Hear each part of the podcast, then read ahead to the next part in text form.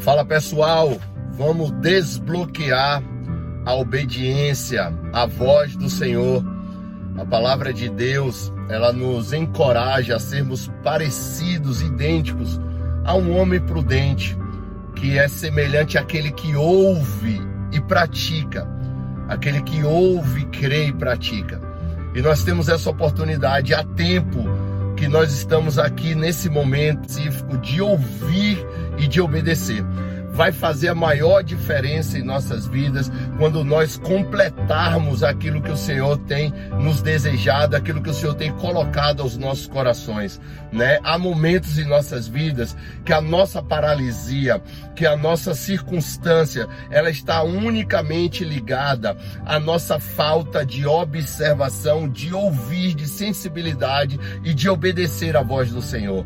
Nós precisamos entender que verdadeiramente quando quando o Senhor condiciona o nosso coração, a sua voz, nós seremos bem-aventurados. Há uma história, há um momento na palavra de Deus, em 1 Reis, o profeta Elias, né, ele acaba se tornando é, prisioneiro de si mesmo, ele acaba se tornando prisioneiro das suas, dos seus medos, das suas angústias.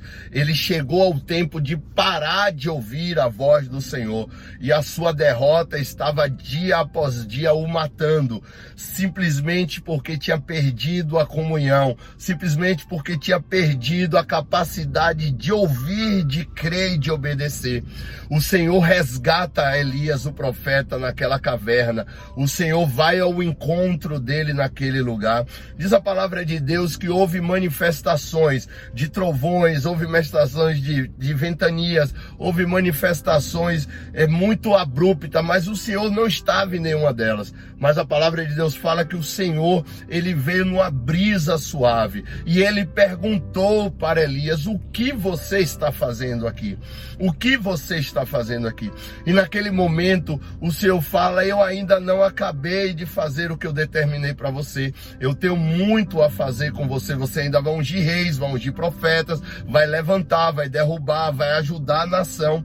E aquela audição, de novo, é, aguçada, levantada por, por Deus, a capacidade de Elias ouvir de novo a Deus, tirou ele da caverna, tirou ele daquela condição e fez ele andar de novo. E eu venho aqui dizer para mim, para o meu coração e para o seu, nós voltaremos dia após dia a ouvir a voz do Senhor e seremos levados a sair das nossas cavernas, da paralisia, da esterilidade, da apatia, da rejeição, simplesmente porque voltaremos a ouvir e a obedecer.